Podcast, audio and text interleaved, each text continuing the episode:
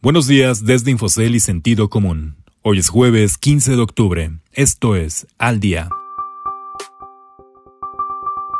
Alfa decide vender todos los activos de Excel. Emisiones de deuda a largo plazo mejoran en septiembre. Débil recuperación económica, baja flujo de capital extranjero a bolsas. Hola, soy Ricardo Legorreta y estas son las historias que debes saber para estar al día.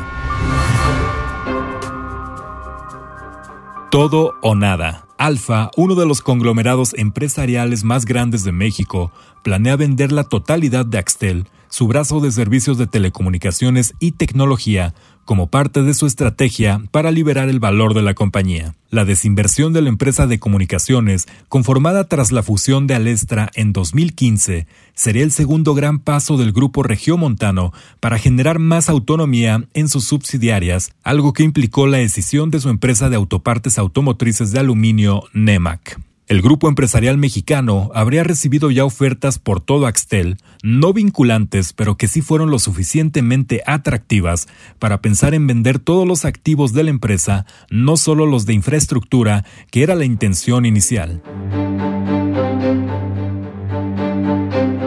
Ánimo acotado. Los mercados de deuda comienzan a quitarse el velo de incertidumbre. En el noveno mes del año, más empresas se animaron a emitir bonos en el mercado local, obteniendo mejores resultados que en agosto. Las firmas locales han emitido deuda principalmente para refinanciar sus pasivos, pero han tenido que ofrecer tasas fijas en medio de un ambiente de reducción de rendimientos y volatilidad en los mercados por los daños económicos causados por la pandemia de COVID-19. Sin embargo, los montos de emisión del tercer trimestre del año se encuentran 39% por debajo de los del mismo periodo de 2019, aunque en lo que va de octubre se ve un mayor dinamismo.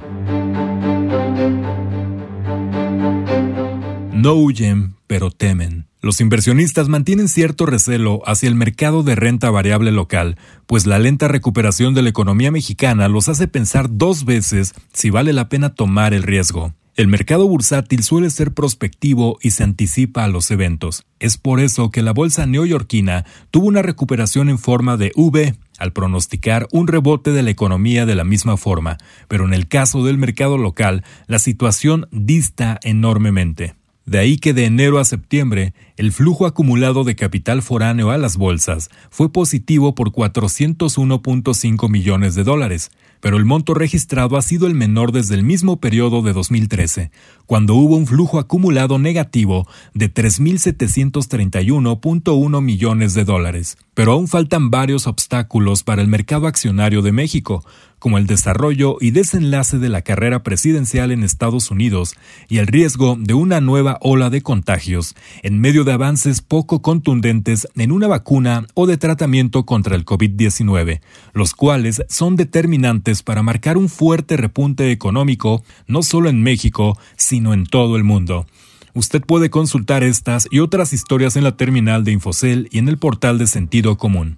Esto fue su resumen noticioso al día. No deje de escucharnos mañana con las principales noticias de negocios, economía y mercados. Que tengan un excelente jueves.